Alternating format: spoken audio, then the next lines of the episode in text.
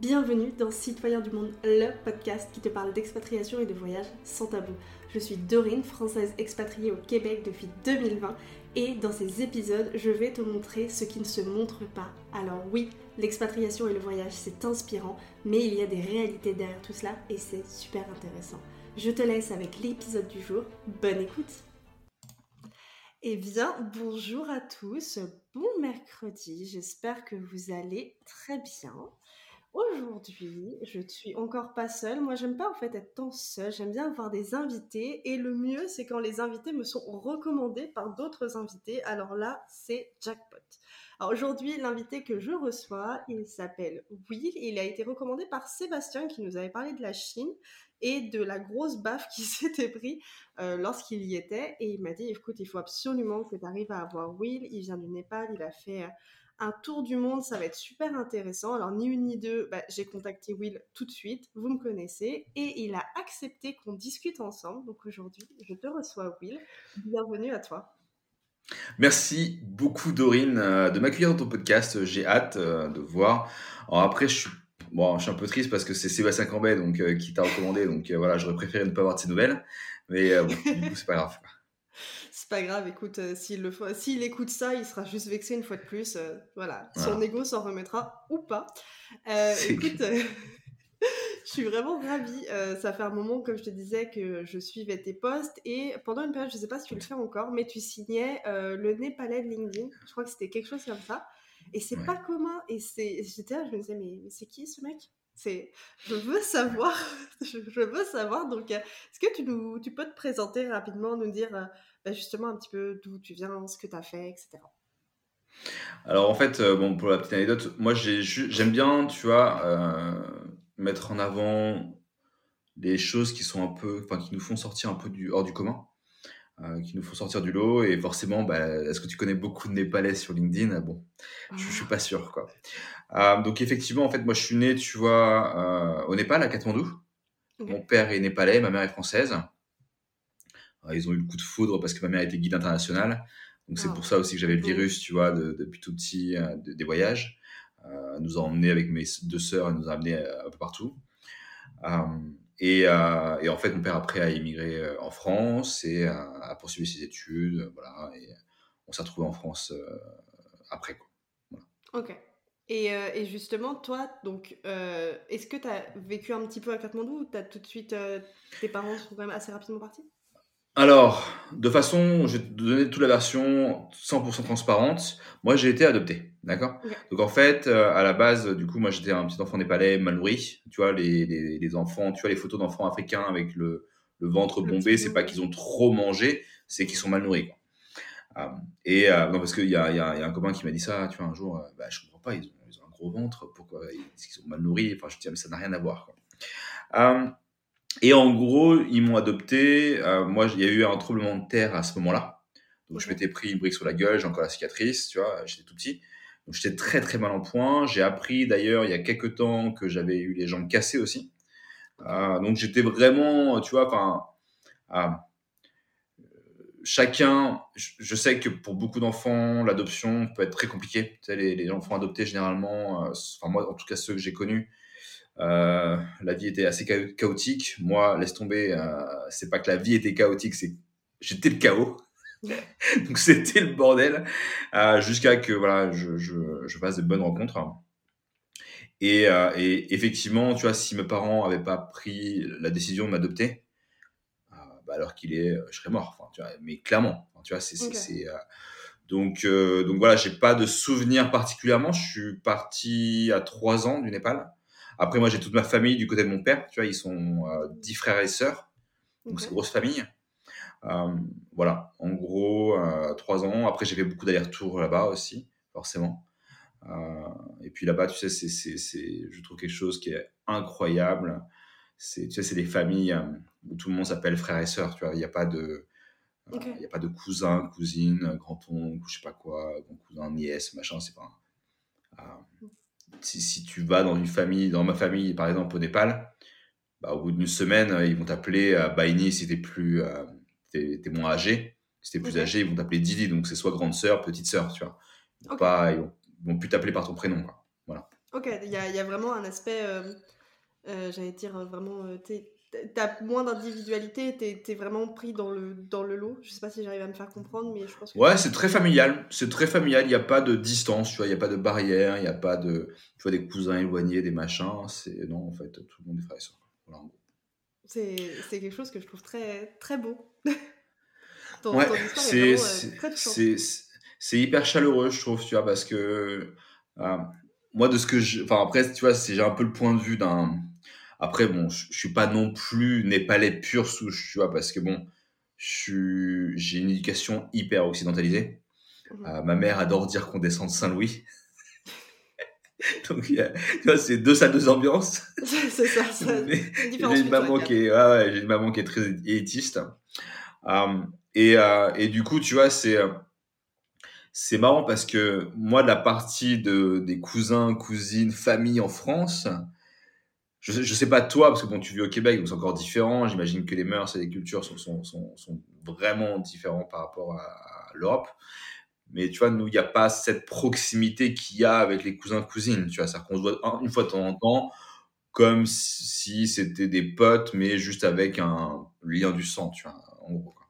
Ouais, ben, moi, d'autant plus que ma maman est issue d'une grande famille. C'est la dernière de sept enfants.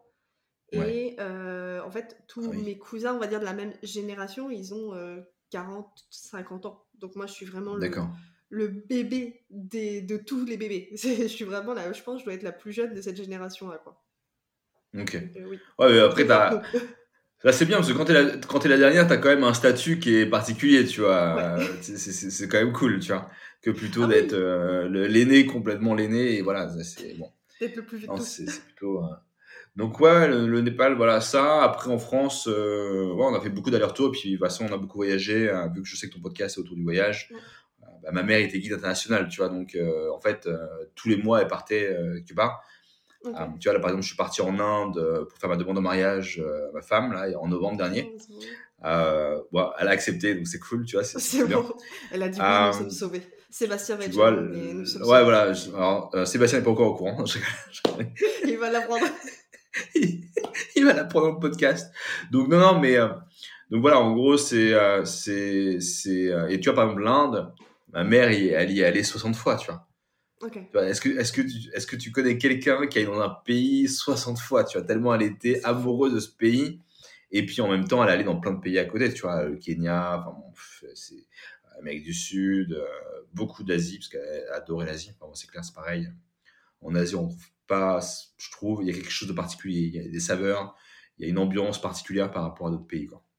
Ok. Donc voilà. Voilà, je sais pas si j'ai tout dit. Ben ouais, non, non, mais justement, ça m'amène à ma question. Donc, tu as grandi dans un contexte euh, où euh, bah, ta maman euh, voyageait beaucoup, tu as quand même pas mal voyagé. Et, et toi, du coup, tu es parti en tour du monde, c'est ça? Qu'est-ce qui. Qu'est-ce qui a fait que tu as dit, ok, je, je, prends mes clics et mes claques et, et je me casse? Alors, euh, bon. Bon, on, va, on va essayer de, faire quelque chose de très rapide. Euh, et puis en même temps, de donner vraiment, tu vois, enfin, moi, ce que j'ai envie Quand, quand j'essaye de, de, passer un message ou je, je, parle avec quelqu'un, j'essaie vraiment de faire en sorte que ce soit 100%, transparent. Mmh euh, quand je t'ai dit tout à l'heure que j'étais vraiment dans le chaos, bon, je, suis tombé dans la drogue très jeune, très très jeune. Euh, mais j'ai kiffé, tu vois. Et en même temps, il y avait beaucoup de souffrance, tu vois, de, de, questionnement, etc. J'avais beaucoup de colère. Euh, et euh, le seul moyen que j'avais trouvé pour, pour, pour ne plus réfléchir, c'était de fumer des joints à outrance, quoi. Ouais, c'était un exutoire, en fait un exutoire, la musique, Bob Marley, tu vois, enfin, bon, le cliché euh, assez, voilà. Euh, et puis après, il y a eu l'alcool. Euh, quand j'ai grandi, je suis allé dans la restauration parce qu'en fait, je me suis barré de chez moi pendant 6 à 7 ans, sans donner de nouvelles, ni à ma famille, ni à mes sœurs, personne. donc, ma mère a même engagé un détective privé, pour te dire, pour me retrouver. bon, ça va j'ai bien couvert mes traces, il m'a retrouvé, tu vois, donc c'est plutôt cool. Donc si jamais un jour tu as besoin, je, peux je, pourrais te donner des conseils. c'est ça, en cas de problème, contacte Will. C'est ça. Voilà, ou si un auditeur, une auditrice a besoin, tu vois, bon, bah, je peux. Je peux. Et, euh, et en fait, euh, donc là, j'ai rencontré une personne, euh, j'y suis allé au culot, j'ai rencontré une personne qui avait fait ses armes chez Thierry Marx, à Corday-en-Bage, qui était son second et qui a décidé de monter son restaurant. Ça faisait un an déjà. Moi, je suis arrivé et, et j'avais, bon, on va passer très vite sur ce sujet-là, mais j'étais à Paris à ce moment-là. J'avais, je, travaillais dans la restauration à ce moment-là. Et puis, quand je suis revenu, tu vois, sur le CV, ça faisait bien, tu vois. Le mec qui travaille dans les brasseries parisiennes, qui a l'habitude du volume, etc. Donc, euh, j'ai commencé comme runner, tu vois, le mec qui euh, fait, euh, tu vois, qui tient, qui court, à qui personne ne veut parler parce que bah, tu transpires tout le temps. T'es, es un peu, enfin, c'est l'esclavage moderne. Hein, c'est, des gens à qui t'as pas envie qu'on parle. personne ne te parle d'ailleurs. mais j'étais, voilà, j'ai, toujours été travailleur par contre, toujours. Quand j'étais au taf, tu vois, j'étais toujours, c'est après, en dehors, où je faisais n'importe quoi. Mmh. mais au taf, j'étais toujours à faire le taf que les autres ne voulaient pas faire. Enfin, moi, je partais du principe que mon patron me payait pour quelque chose bah vas-y, go, quoi, je fais le taf. Euh, et, euh, et, au fur et à mesure, je suis passé manager, euh, puis directeur, voilà, en gros, de l'établissement où je suis, je gérais la salle, les cuisines, enfin voilà. et à un moment donné, tu vois, j'étais là en mode, bah en fait, ça fait longtemps que je rêve de faire un tour du monde mais tu vois, en mode backpacker, tu vois, pas en mode hôtel, tourisme. encore une fois, il n'y a rien, tout le monde, il y a des millions de manières de voyager différemment différentes. Euh, euh, et, c'était mon rêve, tu vois, de gamin, euh, où je me dis, s'il y a une chose que je dois faire et ne pas le regretter au moment de mourir, mhm. c'est ça, tu vois. Je me dis, il faut que je, je l'ai fait, tu vois, un peu comme une checklist. Ma chérie, ça la fait marrer à chaque fois quand je lui dis que j'ai une to-do list, tu vois, je check les trucs, tu vois. et, en fait, c'était le truc qui me faisait envie depuis très longtemps. J'en parlais déjà souvent, régulièrement à mes, à mes copains. Et, euh, et en fait, j'étais là en mode, euh, ok, il faut que je fasse quoi. Et euh, il y avait des, il y avait des potes du coup qui disaient, mais en fait, tu vas jamais le faire, t'as pas le courage de le faire, t'as pas le courage de tout lâcher, tout ça. Le bon entourage. voilà, donc j'étais là, écoute, je vais voir Hugo. Hugo, c'était mon boss de l'époque. Hugo Daon, que je remercie, ça a été, ça a été un mentor. Hein. Il m'a forgé une mentalité, une discipline militaire presque. Euh, et, euh, et, je lui ai dit voilà, écoutez, euh, bah moi, je, je souhaite réaliser un de mes rêves, donc je vais partir très vite. Donc, il me dit, bah, en fait, il y a un préavis de trois mois, c'est ton contrat. Je dis, bah non, il n'y a pas de préavis, c'est mort. Je prends mes clics et mes claques. Par contre, je ne vais pas vous laisser comme ça. Moi, je vais m'occuper de recrutement. Je vais prendre quelqu'un à ma place. Je le forme pendant deux semaines, à fond. Ces deux semaines, je vous les offre.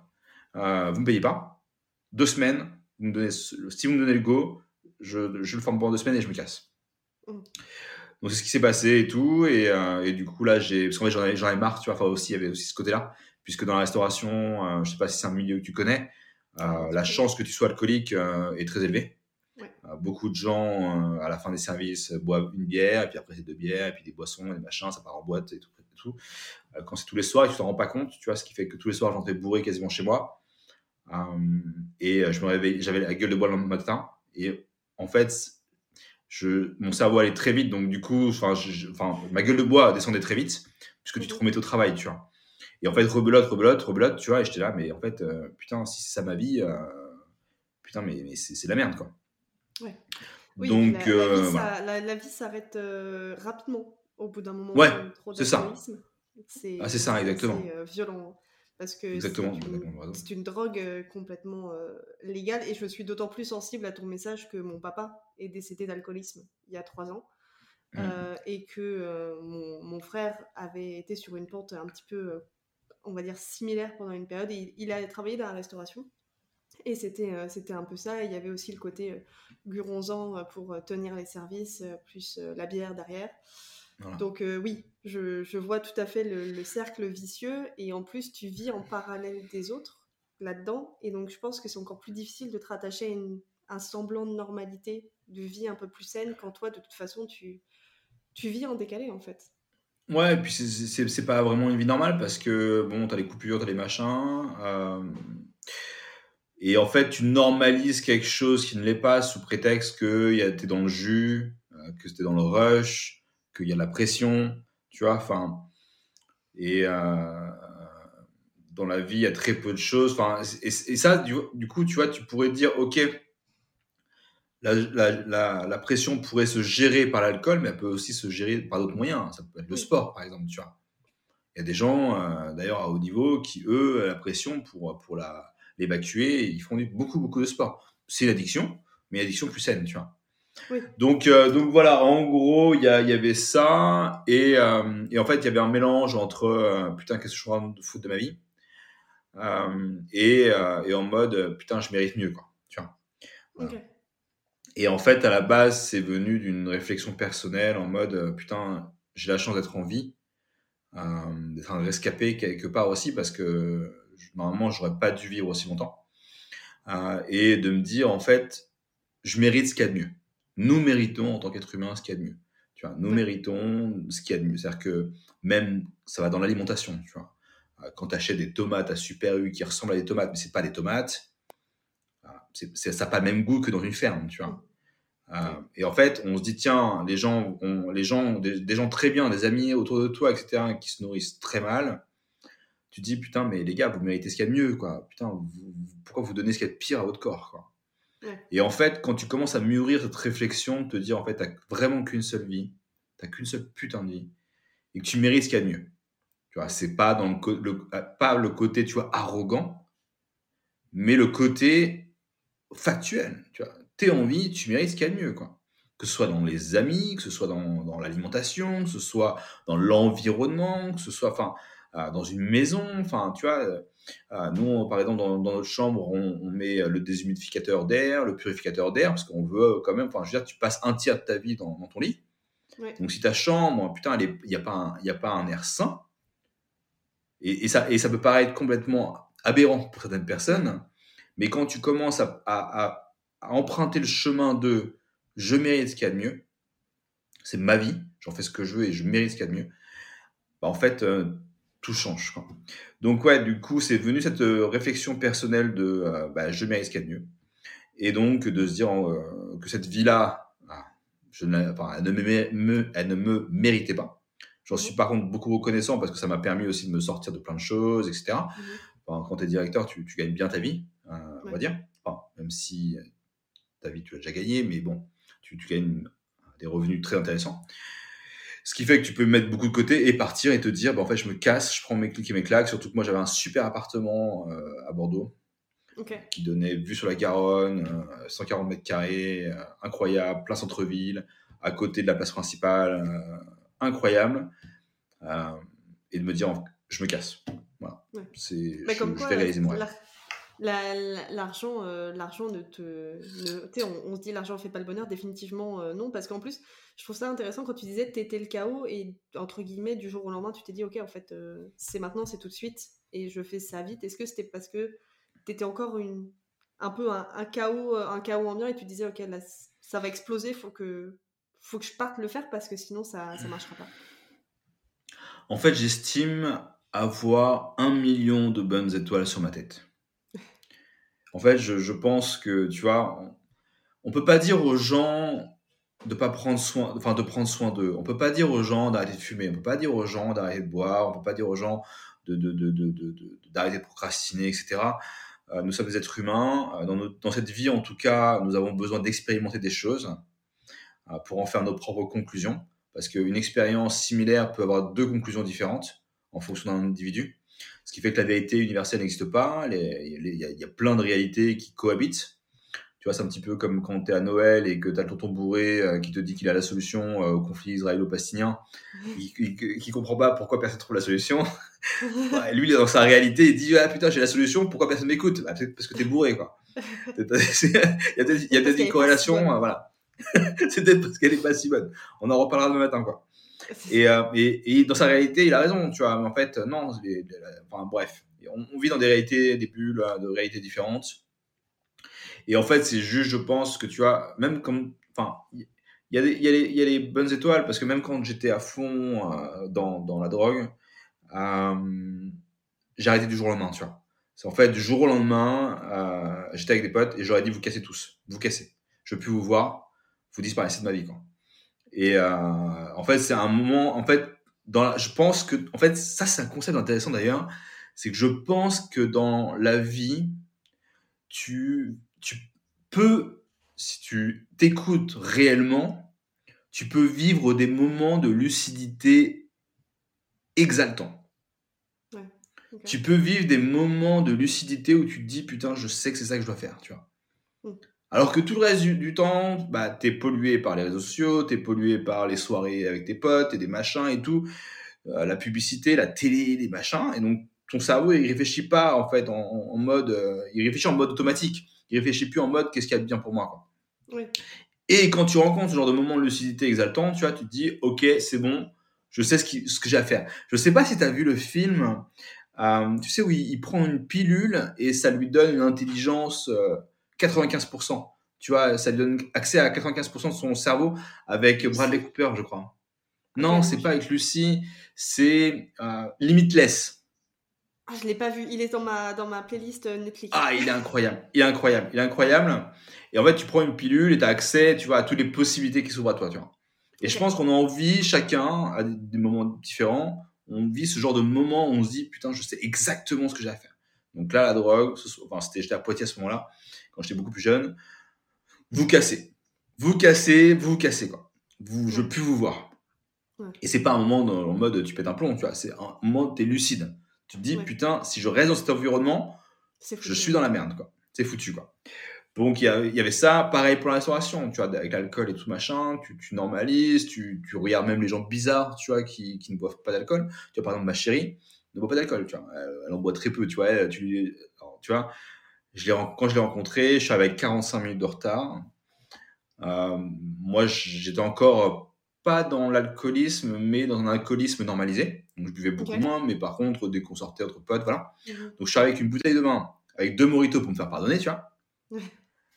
Euh, et, elle, le Morito, tu vois, elle a bu 2 euh, centilitres euh, pendant les 3 heures qu'on a passé ensemble, tu vois.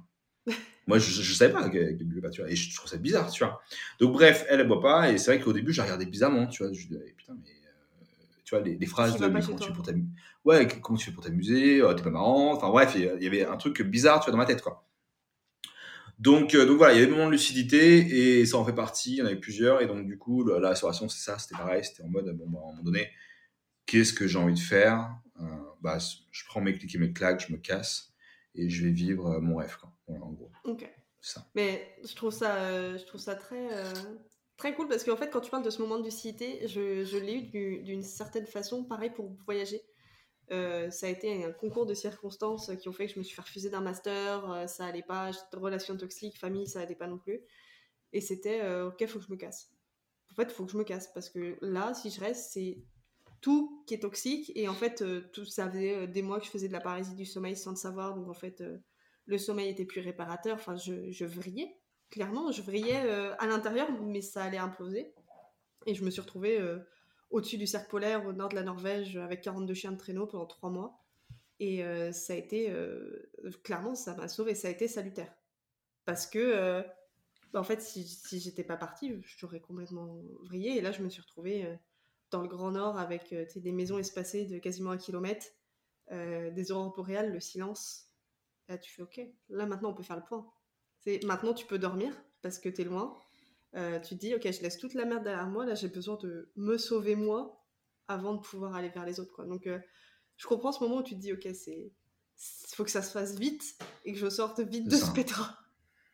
Ouais, c'est franchement merci pour ce podcast parce que ça m'aura permis de mettre le le, doigt sur ce concept de lucidité exaltante, tu vois. Mm. Euh, je trouve que c'est très poétique comme terme. Et tu vois, euh, il y a une étude d'ailleurs euh, qui a été faite sur les addictions. Parce qu'en fait, on a, on a, en fait, il y a des recherches, c'est passionnant parce que souvent, les gens qui, qui tombent dans la drogue, dans l'alcool, dans les jeux, tu vois, en fait, on, les voit un petit peu comme des rebuts, tu vois, de la, société, tu vois. Pas des rébus, non, des rebuts. Des rebuts, de la société, tu vois. Et, et en fait, l'étude montre plusieurs choses. C'est qu'elle montre, premier point, que, en gros, ce n'est pas de leur faute.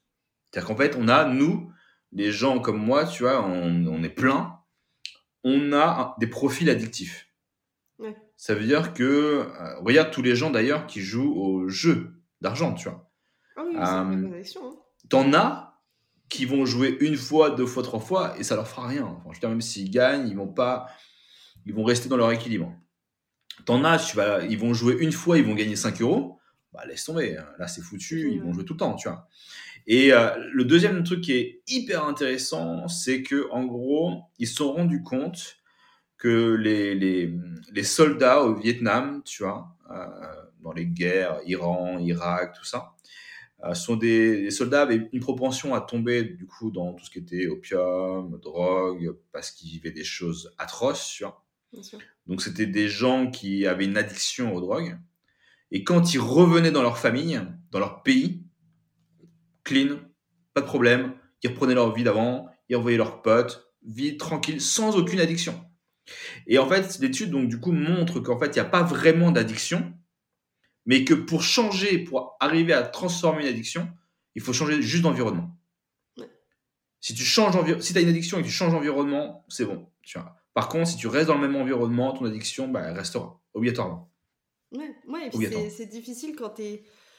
Je pense quand tu es entouré de gens, et euh, il y a beaucoup de gens aussi qui. Je fais un parallèle avec des gens qui veulent aussi, qui, qui se retrouvent enfermés dans une spirale de euh, j'aime pas mon boulot, mon entourage ça va pas, j'ai envie de partir, j'ai envie de voyager, mais il y a toujours une excuse, puis après ça fait aussi euh, beaucoup face aux peurs, aux insécurités, à, beaucoup, beaucoup de choses. Et en fait, ben, ils restent dans le même endroit, et ils se développent pas dans le sens où ils, ils vont pas réellement euh, évoluer ou essayer de changer leur mentalité et finalement ça fait qu'après tu as plein de regrets et, et souvent ça fait des gens euh, frustrés, ça fait des gens qui déversent leur colère, qui font un peu n'importe quoi parce que au final à force d'être tout le temps dans le même environnement, je trouve que tu n'évolues pas. Moi, enfin, je veux dire, moi j'ai quitté mon pays, j'ai appris en 4 ans d'expatriation, ça a été des, des sacrés baffes dans la gueule, des, ah, tu grandis, t'es tout seul, maintenant tu te débrouilles, quoi. T'as papa, maman derrière, euh, tes papiers, tout. Euh, démerde-toi. Ouais, c'est ça. Et c'est parce que tu pars. C'est euh, bah, responsabilisant, déjà. Et en fait, au-delà de faire des, des, gens frustrés, tu vois, moi, le voyage, ça m'a appris un truc, c'est c'est l'empathie, tu vois, beaucoup de, mm. beaucoup de compassion. Je pense qu'on ne peut pas changer, tu vois, comme le Dalai Lama disait, on, on, on peut changer la terre entière, le monde avec de l'amour, je suis pas d'accord. Parce que par amour, tu peux faire des choses horribles. Tu peux même tuer ton fiancé euh, parce que il t'a trompé et donc tu peux le tuer par amour. Euh, donc je pense pas qu'on puisse changer le monde par amour, mais par contre on peut changer le monde si chacun cultive de l'empathie, de la compassion. Tu vois la compréhension de se dire ok bon bah chacun est libre de faire ce qu'il veut, euh, chacun a ses raisons. Après on est en accord ou pas, tu vois ce qu'on parlait juste avant de tourner ton podcast. Mm. C'est, on a par contre le choix de se dire on raisonne ou pas, tu vois. Voilà, c'est tout. Euh, et, et, tu vois, et par contre, les gens qui suivent, tu vois, ce, truc de, euh, bon, bah, dans leur routine, une routine, c'est pas mauvais, mais c'est mauvais à partir du moment où ça te convient plus, ça te convient pas. Et ça fait des gens, non pas frustrés, mais c'est des gens tristes, tu vois. Et c'est dommage parce que, tu vois, euh, je, pourrais te dire une anecdote de voyage, parce que bon, faut pas quand même pas qu'on oublie que ton, podcast est ton anecdote de voyage. Oui, bien sûr. Mais tu vois, j'ai rencontré, tu vois, un gars en Inde, un ami, homme d'affaires, euh, et, c'était le 21 novembre, tu vois. C'est le jour de mon anniversaire. Et puis ma chérie lui dit oui, euh, bah du coup, euh, c'est l'anniversaire de Kevin aujourd'hui. Ah, c'est ton anniversaire et tout. Je dis bah moi je m'en fous complètement. Pour moi c'est un jour comme un autre, j'en ai rien à faire. Il me dit mais attends, mais comment tu peux dire ça C'est le jour où tu es arrivé sur cette terre. C'est grâce à ça que tu as rencontré la femme de ta vie. C'est parce que tu es né le 21 novembre. Tu peux pas t'en foutre, tu vois. Et là, il m'a, paf, tu vois, ça m'a mind blowing, tu vois, en mode, putain, mais oui, carrément, bah vas-y, moi, tous les anniversaires, maintenant, laisse tomber, je vais les fêter, tu vois.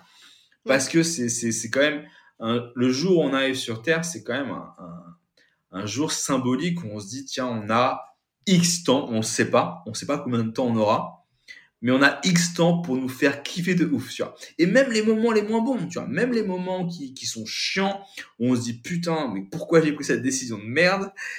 Mais c'est pas grave, tu vois, ça, ça, ça fait de, des gens, justement, ça fait de nous des gens hyper uniques, attachants aussi, parce qu'on s'attache beaucoup aux gens qui n'ont pas une vie parfaite c'est intéressant d'ailleurs en storytelling, mais bon, des formations euh, business. Euh, donc ouais, profiter de notre vie. On n'a pas de temps à perdre à être triste, quoi. Voilà. Ouais, non, je suis, tout à fait d'accord. Et, euh, et, donc là, tu as, prévenu Hugo, tu lui dis bon bah je, je, me, je me, tire. Ouais. Euh, est-ce que tu avais euh, prévu un peu où tu voulais aller? C'est Ça a été quoi en fait un peu ton, ton tour du monde? C'était quoi que tu, tu voulais, tu voulais vivre? Alors, en gros, quand j'ai pris la décision, je pourrais pas te dire pourquoi, mais j'étais attiré par le Brésil. Ok. Tu vois. C'est, j'étais attiré par le Brésil. J'avais dû certainement lire des, des articles sur euh, les villes vertes. Tu vois, tu as une ville qui, au Brésil qui s'appelle Curitiba. Ok. Euh, bon, je fais le mec qui a, qui a l'accent portugais, euh, Curitiba, mais c'est Curitiba, tu vois. Ok. mais euh, et en gros, c'est une des trois plus grandes villes au monde qui est verte. Ça veut dire que quand tu vas dans les faire tes courses, t'as pas de poche en plastique, c'est banni. Euh, les transports en commun sont gratuits. Euh, et c'est une grande ville, tu vois. Enfin, voilà. Euh, Il y a des arbres euh, partout dans la ville. Donc en fait, c'est une des trois villes les plus vertes au monde, quoi. Voilà. Ok. Donc je sais pas pourquoi, donc j'ai atterri là-bas et, euh, et c'est là, c'est là où ça a commencé en fait. C'est là où vraiment euh, c'était pas facile, euh, mais euh, c'est là où ça a commencé quoi. Et pourquoi tu dis que c'était pas facile? Alors je sais pas toi comment tu as vécu quand tu es parti en voyage. En fait c'est un mélange tu vois entre putain je suis unique, tu vois j'ai je fais un truc badass. Euh, et en même temps, putain, merde, je suis tout seul là. Je connais personne. euh, putain, je, je comprends rien à ce qu'ils disent. Euh, c'est- chaud. tu vois, enfin. En plus, moi, tu vois, vu que je, je, ressens, je peux ressembler, tu vois, à un Brésilien. Ouais. En Amérique du Sud, laisse tomber, tu vois. Enfin, on me prenait pour un Argentin, on me prenait pour un Uruguayen. parce que j'ai fait tous les pays d'Amérique du Sud sauf deux. Parce que je suis parti vraiment à faire le 8. Et à chaque fois, les gens me regardaient un peu bizarre, tu vois. Ils, ils- j'étais pas blanc, tu vois. Ils pouvaient pas se dire, ah, il est européen, machin. Ils disaient, mais pourquoi il parle en anglais? Pourquoi tu parles. Enfin, il y en avait qui me disaient, mais pourquoi tu parles en, en brésilien? Parle en portugais, putain. Tu fais quoi? Tu vois, je, bah, je, je parle pas portugais, je, je sais pas. euh, C'est pas là pour portugais. Bon dia, c'est tout, tu vois. Euh, donc, euh, non, non, je, je, sais pas parler. euh, voilà. Donc, et c'est et c'est là où tu perds tes repères. Euh, bah c'est, c'est- je pense que c'est ce qu'on appelle, tu vois, non pas sortir de sa zone de confort, mais agrandir sa zone de confort. Mm. Euh, c'est, c'est très difficile d'agrandir sa zone de confort. hein. La plupart des gens préfèrent rester dans leur zone sans aucun jugement de valeur. Euh, parce que c'est confortable, hein, bien sûr. Oh bah oui. Il n'y a qu'à voir hein, pourquoi on a du mal à sortir du lit, tu vois. Enfin, je veux dire, c'est parce qu'on se sent bien au chaud, tu vois. On est au chaud, on n'a pas envie de sortir au froid. Donc, euh, donc voilà, mais c'était, c'était dur parce que voilà, tu, tu, perds tes repères. Alors après, je sais pas comment toi tu l'as vécu euh, quand tu es parti en voyage, mais c'est, chaud, quoi. Euh, alors je te dis, je suis partie en me disant, faut que je parte et j'ai vraiment choisi l'endroit le plus loin possible. Ouais. J'aurais pu aller en Angleterre, finalement, je me suis dit, euh, non, mais on va partir au nord de la Norvège, on va partir avec 42 chiens de traîneau, quitte à, quitte à partir, autant partir jusqu'au bout. Euh, mais j'ai déjà eu ça, euh, le côté, mais parle-moi dans la langue quand je suis allée en Russie, parce que je suis très très blanche de peau, les yeux Ouais. bleus, les rousses. Ils disaient, mais t'es russe. Donc les gens, ils me voyaient, ils me parlaient en russe, et j'étais genre, je comprends rien du tout de ce que tu dis. Et ça se voyait dans mes yeux, le. Je sais pas de quoi tu parles, peut-être tu m'insultes, peut-être t'es très sympa. Moi, je comprends que dalle à ce que Ouais, c'est clair. Et quand on est arrivé au Québec avec mon mec, on s'est expatriés ensemble, c'était le fait de dire euh, Ok, on recommence à zéro, mais le fait de dire T'as tout à faire, t'as t'as un monde de possibilités, mais Ouais. tu te retrouves vraiment tout seul à dire Ok, mais je commence par quoi? Je fais quoi? Et puis nous, on est arrivé, puis une- après, c'était le, le Covid, donc euh, la Ah oui. naïveté du, Ah début, oui. du Oh, on va s'acclimater, a été euh, Ok, en fait, c'est lockdown, euh, faut trouver un boulot, faut acheter une voiture, faut changer d'appart, faut ça a laissé place à un branle-bas de combat assez important. Mais on, on s'en est sorti, quatre ans après, on est toujours là. Mais oui, effectivement, je comprends ce côté de ah, c'est badass et tout, et de te dire, et en fait, je suis rien. Enfin, j'avais aussi Ah cette ouais. impression de je fais un truc fou et à mon échelle, c'est fou, et de me dire, mais en fait, je suis juste une toute petite euh, fourmi dans toute la fourmilière géante qu'il y a sur la Terre, tu vois. C'est ça. C'est ça. Et, euh, et tu vois, et ce qui est dingue, c'est que tu as ce côté justement où tu te dis, waouh, c'est badass. Genre, tu vois, des films à l'américaine où les héros ils sortent des flammes, tu te prends pour un. un super héros. Et euh, en même temps, le côté euh, peur, c'est normal, tu vois. Enfin, c'est même quand tu, vois, tu parles de ton mec, bah, forcément, quand tu l'as rencontré, tu as peut-être des peurs de te dire est-ce que ça va le faire, ça va pas le faire. Il y a des gens qui se disent ah, tiens, j'ai peur de souffrir. Enfin bref, il y a la peur, c'est un peu un moteur chez l'être humain. Euh, quand il est mis à bon escient, c'est cool. Et en même temps, tu as, as ce sentiment presque exubérant de dire putain, je suis à ma place, tu vois. Hmm. Tu vois, je, suis là où je sais pas où je suis. C'est le bordel, c'est-à-dire que je comprends rien à ce qu'on me raconte, mais je sais que je suis à la bonne place, tu vois. Je sais que je suis à ma place.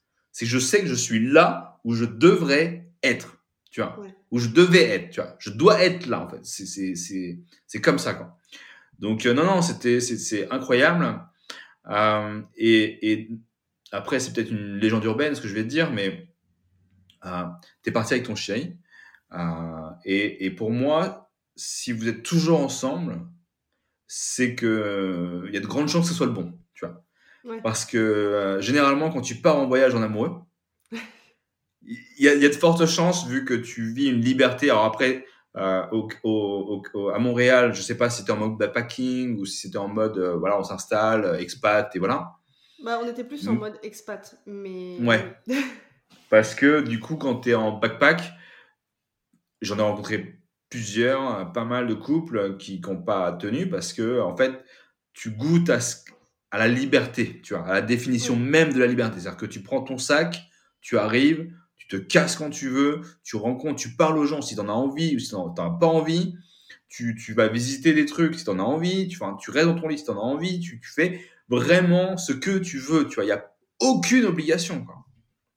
Tu as zéro responsabilité, quoi.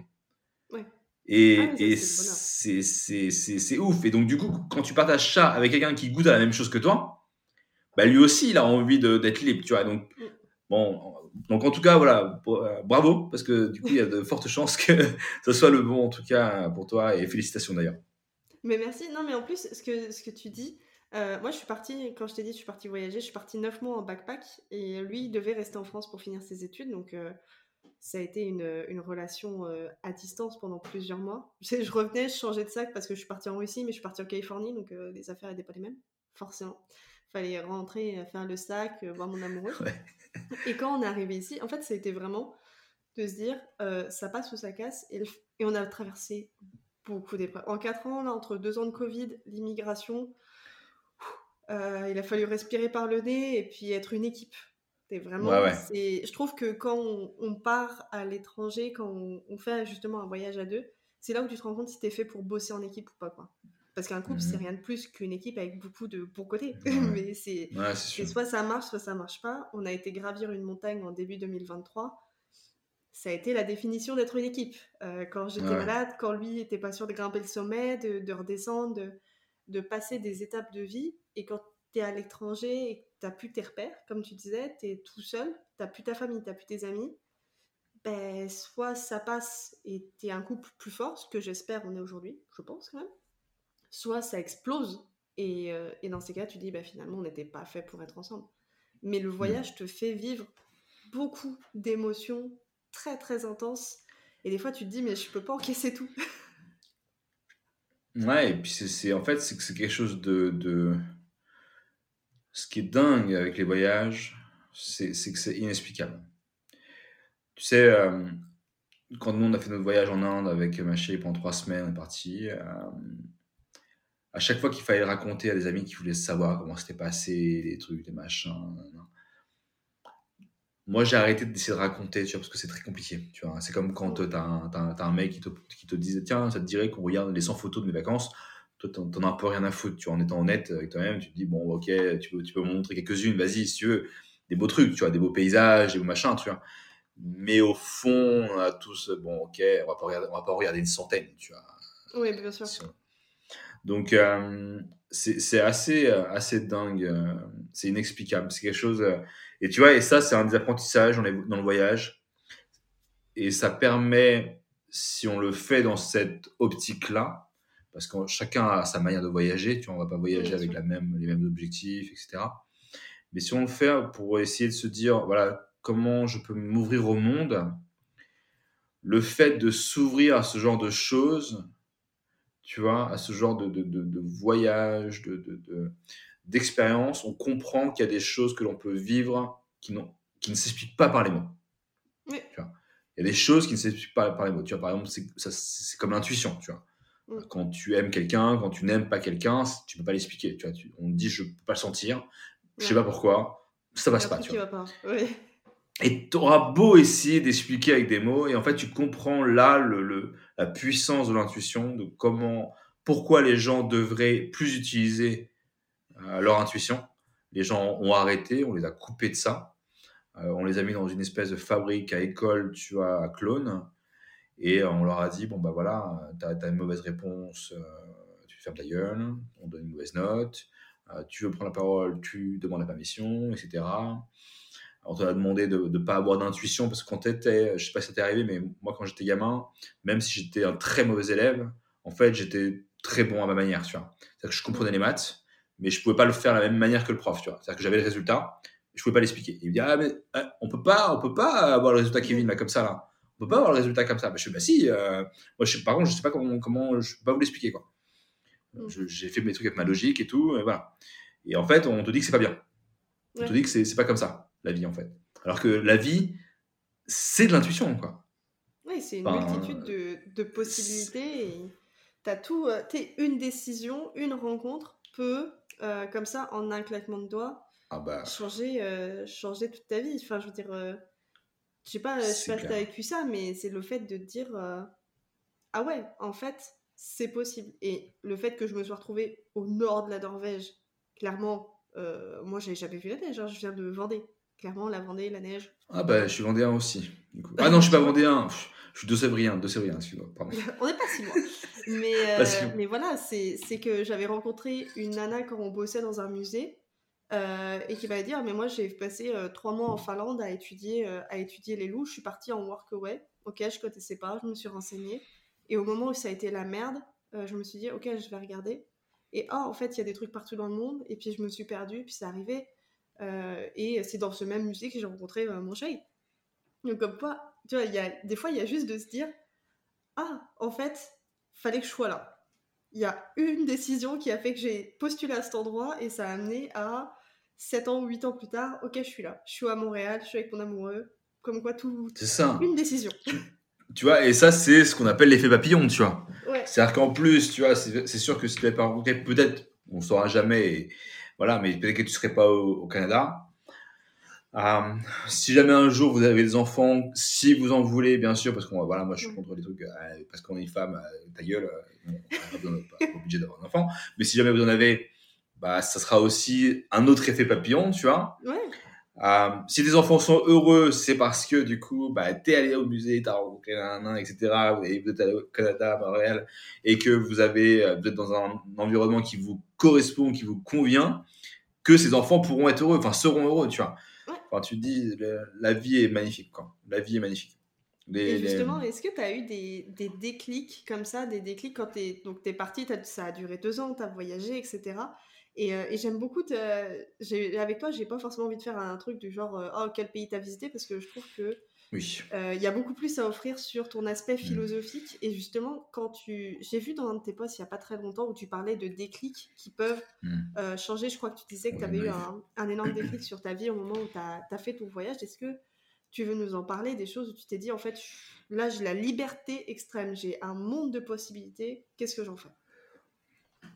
En fait, euh, tu vois, les gens, tu disais tout à l'heure euh, que euh, quand on n'est pas bien dans sa vie, on s'invente des excuses. Moi, dans, les, dans le voyage, m'a appris une chose, c'est que je vais être très violent sur le terme, mais notre propre médiocrité dans la vie est un choix. C'est pas une excuse, c'est un choix. C'est-à-dire qu'il y a des gens qui vont préférer faire des choses qui ne sont pas bonnes pour eux, comme j'ai pu tomber dans la drogue, comme j'ai pu aller dans l'alcool, etc. Et c'est un choix. C'est pas, c'est, c'est pas une excuse. Euh, ça, on, se dit oui, j'ai une bonne excuse, je remettrai à lendemain. En fait, ce sont des choix. Remettre le lendemain, ce n'est pas une excuse, c'est un choix. Se dire bon, bah en fait, euh, j'ai envie d'être libre de, mon propre patron, mais je le fais pas. C'est un choix. Ce n'est pas une excuse parce que j'ai deux enfants et machin. Il y a des cas, il y a plein de gens qui ont deux enfants et qui se lancent du jour au lendemain, qui arrêtent tout et qui se lancent. Euh, donc en fait, moi, ça, ça, ça, a été un gros déclic de se dire qu'en fait, il n'y a pas d'excuses, il n'y a que des choix. Ce qui est une petite nuance, mais qui fait toute la différence. C'est que comme quand tu es en couple, tu as le choix d'être avec quelqu'un avec qui tu es extrêmement bien, où il y a une espèce de, de fluidité presque cosmologique, je sais pas si ça existe ce mot, où en fait tu te dis, bah, ça pourrait être plein d'autres personnes, mais en fait c'est elle. Mm. Voilà. Parce qu'on peut vivre plein d'histoires d'amour, euh, jusqu'à que ce soit la dernière, mais en fait, euh, si on a la chance, et je pense qu'il y a une histoire d'amour pour n'importe qui sur cette terre, je pense que si on a la chance, en tout cas, d'en vivre une, euh, les gens qui disent je crois pas au coup de foudre, euh, bon, bah, allez vous enterrer quelque part, quoi. Enfin, ça existe. Non, mais c'est que c'est triste, en fait, parce que, en fait, le coup de foudre, ça existe. c'est quelque chose que tu peux pas expliquer.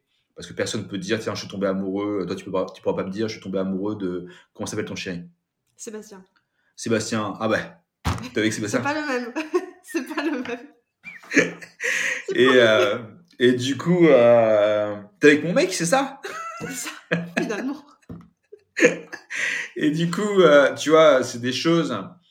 Tu pourras pas te dire, tiens, je, je peux te dire le jour, l'heure précise où je suis tombé amoureux de Sébastien. Mm. Euh, tombé amoureuse de Sébastien. Tu, tu peux pas me le dire. C'est un ensemble, quelque chose qui de presque. Enfin, c'est de la magie, tu vois. Tu, tu peux pas, tu peux pas dire à quelqu'un pourquoi tu es amoureux de quelqu'un. Essayer de rationaliser ça comme dans, dans le monde moderne de merde dans lequel on est, qui essaye de toujours vouloir donner une explication à tout. Quoi. Il y a des choses qui ne s'expliquent pas, tu vois.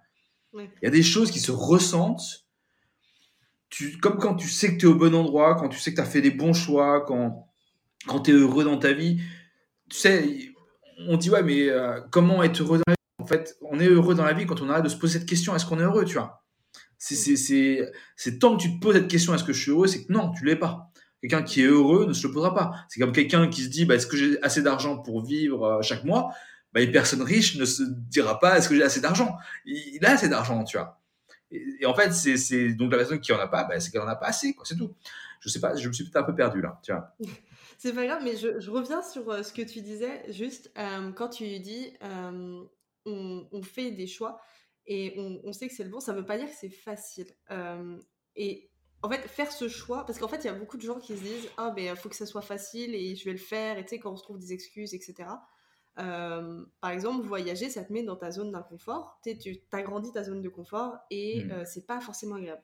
Tu vis des moments qui sont. parfois, tu te tapes la honte.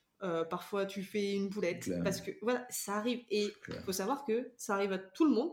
Moi, j'ai découvert euh, après, que, après coup que je me baladais les fesses à l'air sur Venice Beach sans le, savoir, parce que j'avais mal rendu ma jupe.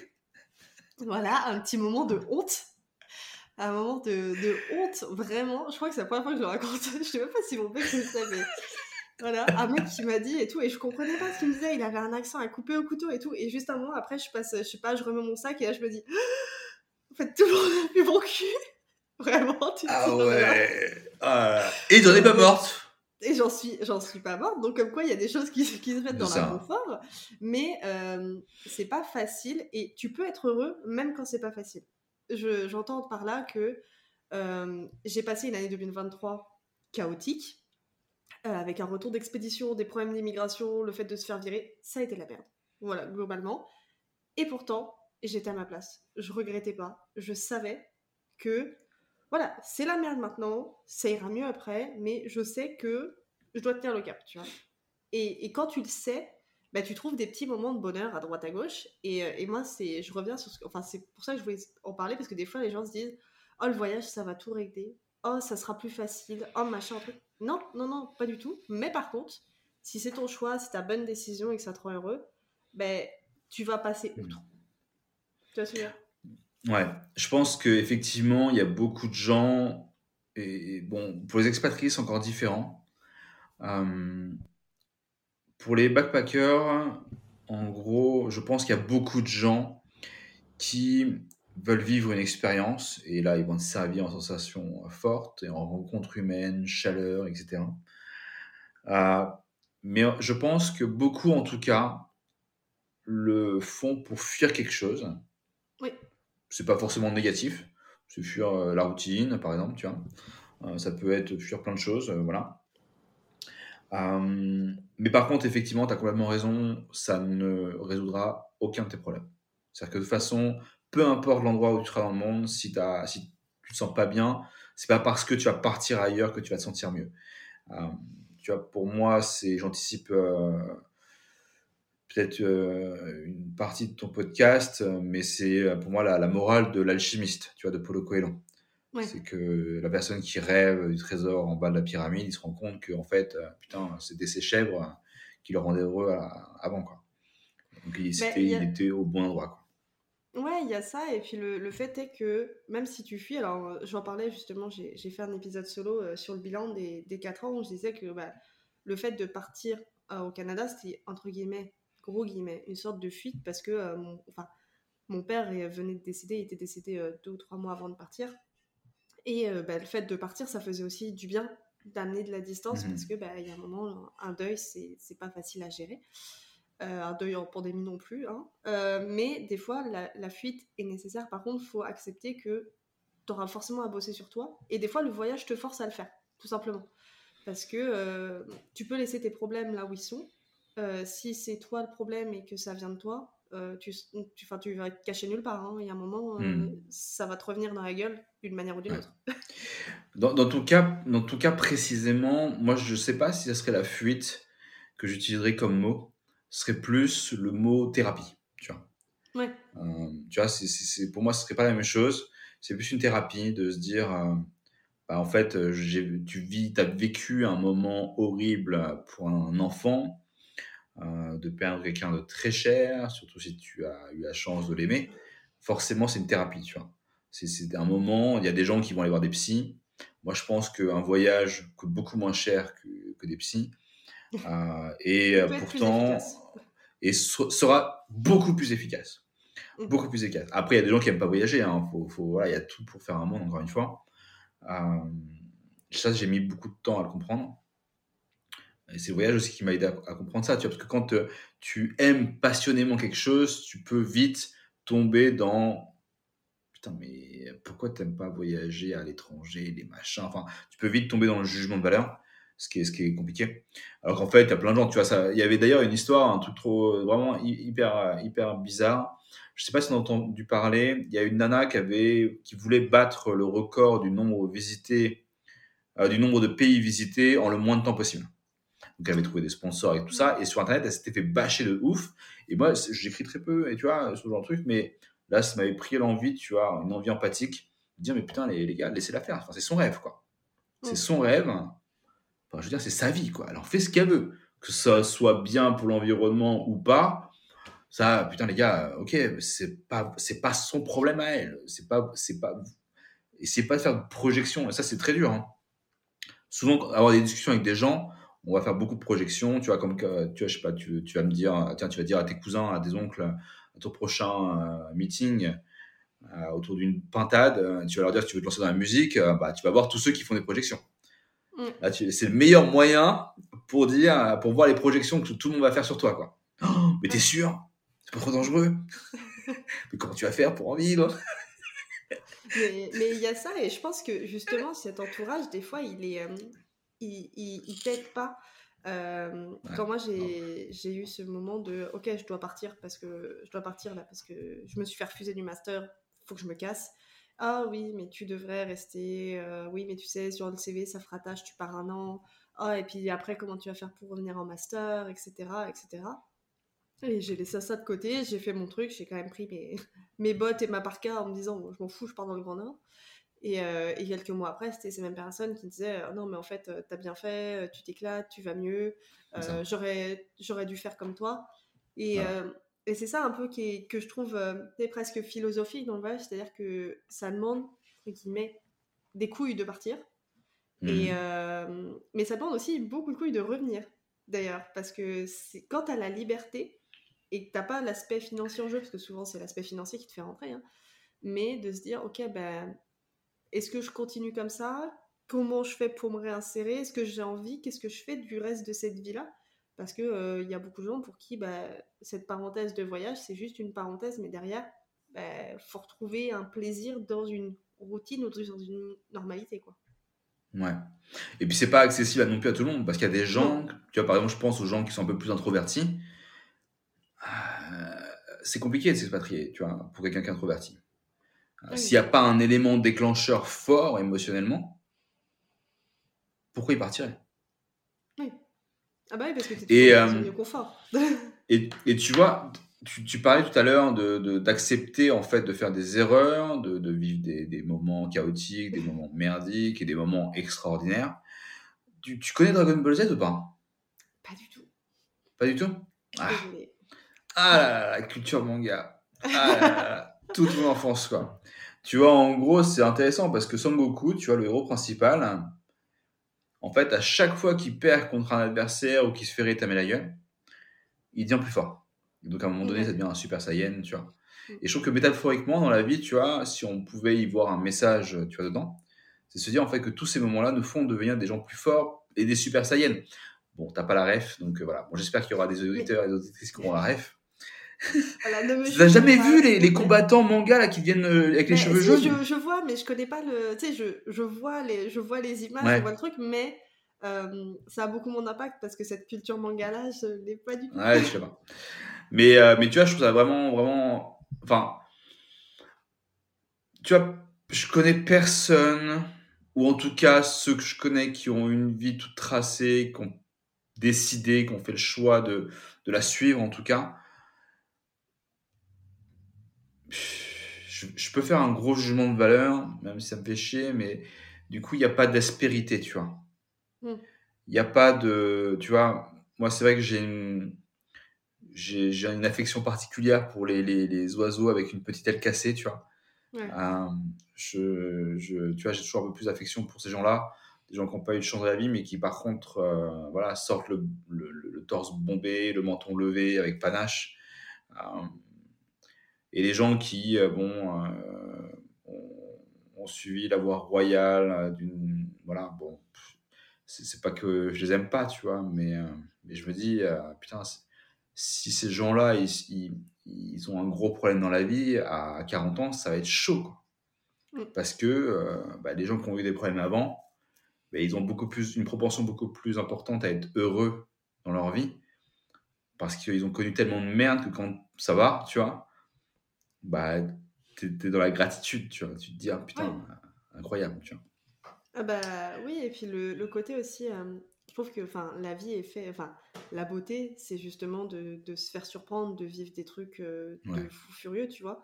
C'est aussi euh, ça qui fait que des gens se lancent des défis. Enfin je fais le parallèle avec euh, le fait d'avoir tenté de gravir le plus haut sommet de l'Amérique pour moi la Concagua. Le mec a réussi à aller au sommet j'ai dû m'arrêter à 6000 mètres à cause du mal de l'altitude tu vois mais lui a fini et l'a fait mais c'est de se dire ok je vis un truc très très très intense et tu te sens plus vivant que jamais. Et je pense que la morale un peu du voyage, c'est aussi ça, c'est de te dire, bah, il y a le côté un peu super saiyan de dire euh, je deviens plus fort, mais surtout je deviens plus.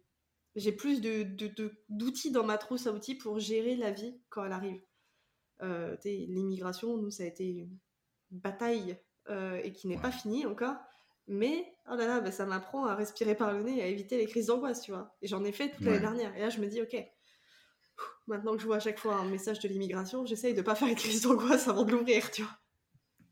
Tu sais, il y a, hum, y a, tu me parlais de déclic et d'apprentissage tout à l'heure. Enfin, non, tu m'as parlé que de déclic. Je vais pas te faire dire un truc que tu n'as pas dit.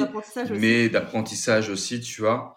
Si je peux me permettre de te donner un tout petit conseil, game changer dans la life. Mm. En fait, et c'est un, c'est un conseil, tu vois, qui, qui, qui peut paraître pas grand chose, mais qui dans des moments d'angoisse, en fait, tu respires d'un coup, tu vois. Tu mmh. respires, il n'y a plus rien qui peut t'atteindre. Et tu vois, en fait, dans, dans ce voyage, moi, j'ai appris, du coup, grâce à des gens que j'ai rencontrés, du coup, en fait, c'est que dans la vie, il y a, y, a deux il y a deux manières de recevoir les choses. Il y a, est-ce que cette chose-là, je peux la contrôler? Ou est-ce que cette chose-là, je ne peux pas la contrôler? Donc, ce que je peux contrôler, c'est cool. Bah, voilà, tu vois, de, de dire, tiens, bah, je veux euh, que notre relation dans mon couple s'améliore encore plus. Donc, c'est quoi faire? Sortir plus, euh, être plus à l'écoute de l'autre personne quand elle nous parle, de pas être sur son téléphone, tu vois, pendant qu'elle parle, tout ça, il n'y a rien de pire. Horrible, voilà. Euh, la personne que tu aimes, normalement, devrait avoir toute ton attention dans ces moments-là. Donc ça, c'est des choses dans lesquelles tu as le contrôle. Tu vois, de dire, ok, tiens, j'ai envie de sortir sous la pluie, ça me rend heureux, je serai malade, on s'en fout. Ça, tu pas le contrôle.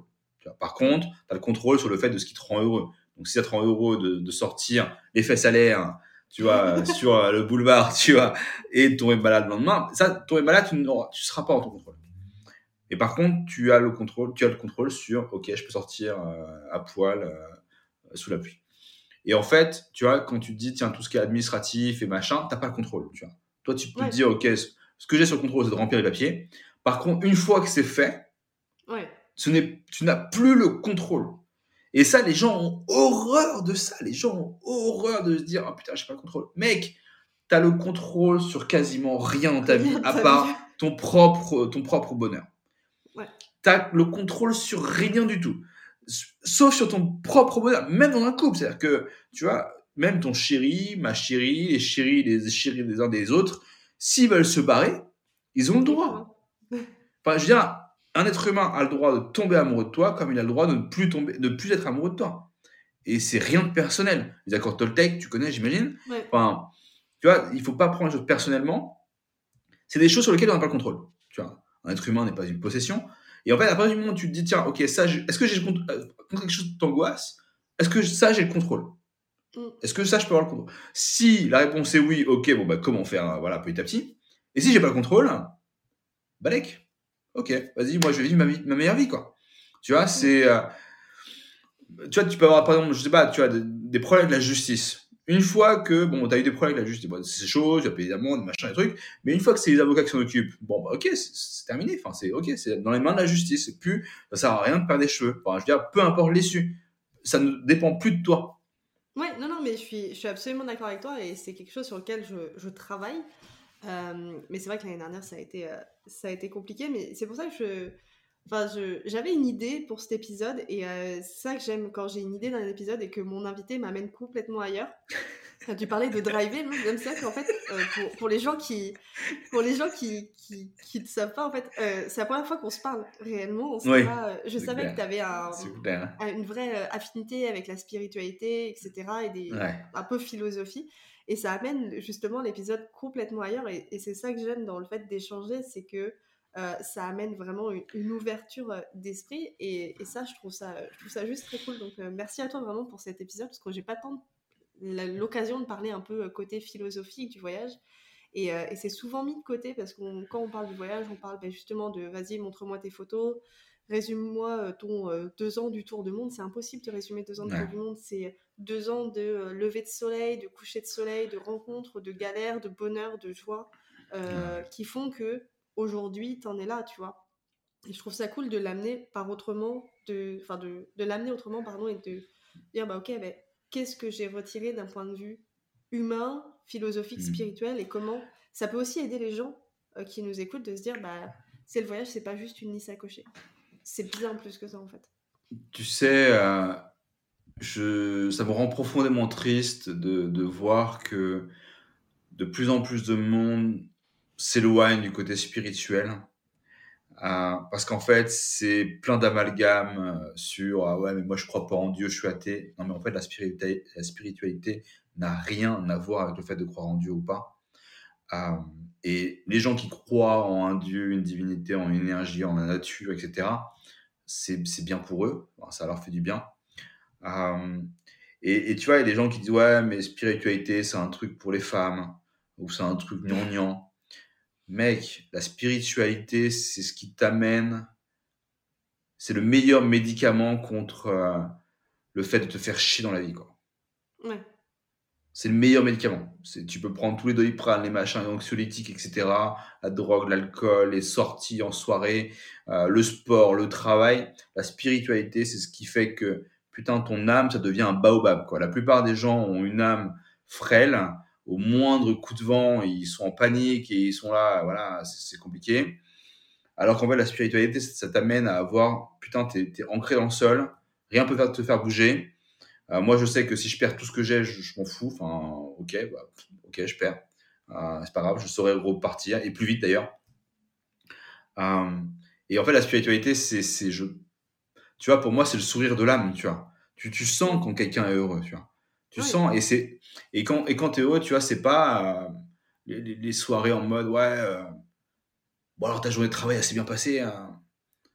Ah ouais, t'as ramené 18 millions. Oh, bravo, bravo, bravo. et, puis, oh, t'as fait un after work. Ouais, ouais, bravo, bravo, Enfin, ça rend pas heureux, tu vois. Enfin, ce qui te rend heureux, c'est, c'est quand tu balades dans la nature, main dans la main avec ta chérie, c'est gratuit en plus, hein, donc ça à la portée de n'importe qui. Euh, regardez, tu vois, et ça, je remercie beaucoup ma chérie parce que j'ai tendance à l'oublier quand elle dit ah mais rien, parce que nous en fait on vit en haut d'une colline en plein milieu des, des vignes. Euh, et, euh, et, en gros, elle dit, oh, regarde le coucher de soleil ou le lever de soleil, les couleurs sont incroyables. Moi, j'aime bien parce qu'elle m'appelle, tu vois, des fois, Jean-Michel Rabajois. Parce que je dis, bah ouais, euh, bon, bah, c'est les, les, mêmes couleurs qu'hier. Bon, tu vois, c'est, on a, il y avait la même chose hier, etc. Donc voilà, c'est plus pour la vanne. Mais en fait, c'est se rendre compte que, tu vois, en fait, ce qui nous rend heureux, c'est de, de voir les gens heureux dans notre environnement. Parce que de voir quelqu'un de malheureux, bah, forcément, ça, ça nous touche de voir des choses incroyables. Tu vois, hier, je te donne un exemple. Hier, on a regardé, alors je te le, je te le suggère dans ta playlist de films. T'as Netflix ou pas? Ouais. Regarde Octopus, je crois. Euh, ah, un, mec qui a euh, fait, euh, qui a lié, nié, qui a lié une amitié avec une pieuvre. Ah oui, alors au Québec, parce que forcément, j'ai les titres en, en, québécois, c'est La sagesse de la pieuvre. Voilà. Oui, ou La sagesse de la pieuvre, tu vois, où tu as le plongeur qui va tous les jours, tous les jours, tous les jours, et il va nouer une amitié. Et quand tu regardes le documentaire, tu te dis, mais tu l'as vu ou pas? Je l'ai pas vu, et il est dans ma liste. Il est dans ma liste pour la simple et bonne raison que mon mec m'a dit, en plus on est plongeurs, donc et je lui ai ah dit, mais ça c'est sûr, je vais pas arrêter de pleurer. Parce que je suis une grosse Madeleine et j'en ai marre de pleurer sur tous les films en ce moment. Du coup, je me dis, oh, on se fait un petit truc un peu relax là. Et... Mais il est dans la liste. Ouais, mais, ouais, mais tu sais, euh, alors après, oui, tu peux avoir besoin de choses relax. Euh, dans ce cas-là, tu regardes Hanouna sur BFM. Enfin, je sais pas si vous avez ça. J'en suis pas là. J'en suis pas là. Mais, euh, mais, mais, tu vois, tu vois, as des. En fait, tu vois, le, le, le, fait aussi de même de se sentir vivant, tu vois, c'est de se dire, ok, j'ai des émotions. Ah euh, tu vois, quelqu'un qui regarde un documentaire sur la nature, tu vois, et qui n'a pas d'émotion, pour moi, ça en dit beaucoup, tu vois, ça en dit long, tu vois. Mm. Euh, tu vois, quand on a regardé, euh, tu vois, on a regardé un autre documentaire, hier, pas hier soir, mais avant-hier soir, sur les éléphants. C'est l'animal totem de ma chaîne. elle a une passion voilà, des éléphants elle trouve trop mignon, comme on voit plein de reels, dès qu'il y a des éléphants. Enfin, dès qu'elle m'envoie des reels, je sais que c'est un éléphant, tu vois. un bébé éléphant à qui on, donne du lait, des machins, que dans, les, orphelinats euh, en Afrique et tout ça. Et on a regardé un aussi, c'est l'homme qui chuchotait, euh, la femme qui chuchotait aux oreilles des éléphants. Ok. Qui est incroyable, humainement. Et bon, là par contre, euh, il y a un petit, un petit instant vers la fin où oui, c'est sûr que tu vas pleurer. Voilà, c'est clair. Moi-même, j'ai eu les larmes aux yeux. Mais bon, c'était pas vraiment la tristesse, c'est qu'il y avait un peu de vent dans la chambre, tu vois. Donc, euh, ouais, c'est ça, c'est une poussière dans l'œil. voilà. Il y avait du vent, il y avait beaucoup de vent. Il y avait beaucoup de vent, donc. Euh, donc c'est touchant, mais c'est, c'est, ça montre aussi qu'on est, on est des êtres humains, tu vois. Enfin, il y a des gens euh, qui, qui, ont choisi notre voie et, et qui ont choisi d'ailleurs de se couper de leurs émotions. D'ailleurs, c'est, on le voit régulièrement combien de gens regardent les informations avec des millions de morts et euh, ils vont manger après, quoi. Tu vois Enfin, déjà, si t'as le choix, tu... pourquoi t'allumes cette putain de télé, quoi? Ils font le choix de l'allumer, de voir des gens mourir et d'être. Euh, tu vois, par contre, tu vas leur montrer Bambi, ils vont pleurer. Par contre, ils vont pas pleurer de voir des gens à la télé mourir. C'est très étrange. Bref. Je pense que ça, ça connecte à, à l'enfance, mais, euh, mais en vrai, je, je, il faut que je regarde la, la, sagesse de la pieuvre et je note aussi euh, l'autre documentaire que, dont tu m'as parlé. On, va arriver à la fin de notre épisode. Moi je, fais les épisodes de plus en plus longs. Hein. De toute façon, il n'y a plus de limite. Quand je suis avec un invité, c'est fini. Je le prends en otage dans sa journée. Je suis désolée. Euh, je termine toujours par les trois mêmes questions à mes invités. Aurais-tu justement un livre à nous recommander, sachant que euh, L'Alchimiste m'a déjà été conseillé deux fois? Je commence avec des petits. Euh, Alors. des, des petites limites. Je peux te recommander, pour faire dans l'originalité, un livre que je n'ai pas lu. ok, ça se tente. en fait, c'est euh, serait une liaison avec le Népal. Tu vois, c'est Respire, euh, la suite, en gros, la même autrice qui avait fait Kilomètre Zéro. Ok, oui. Euh, donc voilà, moi, il faut savoir, je lis très peu. Je lis pas beaucoup. J'ai une autre manière de, de, lire, c'est les, vidéos. J'adore les vidéos. Les films, en général, j'adore parce que je suis fasciné par la créativité des gens. Hmm. Quand tu regardes un film et que tu te dis, putain, il y a des gens qui ont créé ça. C'est-à-dire que tu peux soit regarder le film, ou soit tu peux te dire, putain, le travail. Putain, il y a des gens. Tu vois, c'est comme quand tu voyages et tu vois des temples incroyables. Tu te dis, putain, il y a des gens qui ont fait ça. Et puis il y a des gens, euh, nous maintenant, tu vois, avec la technologie qu'on a, on est censé être beaucoup plus avancé. Euh, bah, on fait des buildings, quoi, tu vois, c'est des trucs euh, pour mettre plus de monde. Alors bien sûr, on met plus de monde qu'eux mais, euh, mais architecturellement ah parlant, bon. Ah, Donc, euh, non, non, les. Euh, les non, par contre, juste, j'aimerais te couper juste sur un truc, sur les, les déclics et tout ça. T'as pas un jingle dans ton podcast en mode instant gnangnan Instant non, t'as pas un truc comme ça Non, mais je vais peut-être te sampler et le décider. non, mais. Dis-moi vraiment, je pense que tu vois, le plus gros déclic, tu vois, c'est de se dire en fait que tout est possible. Voilà, l'instant nuant Tout est possible. Il n'y a pas, en fait, tu sais, je sais plus quel auteur disait ça, que, que euh, vos rêves sont impossibles uniquement dans votre tête. Ok, ouais. Tu vois, c'est qu'en fait, dans la réalité, tout est possible.